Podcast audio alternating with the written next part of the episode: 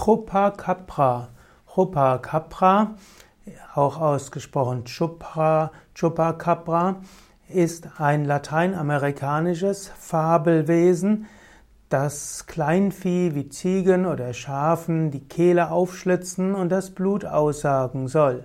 Es gibt verschiedene Berichte über Chupacabra, welche in Puerto Rico und in anderen Regionen von Süd- und Mittelamerika existieren sollen.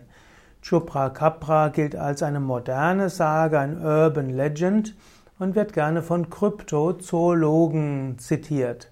Es heißt, dass der Chupacabra etwa 1 bis 1,50 Meter groß sein soll. Er soll auf den Rücken Stacheln tragen und soll Ähnlichkeiten haben mit einem Chamäleon. Insbesondere ein Chamäleon in einer größeren Form, welches dann eben auch Tiere, größere Tiere erlegen kann.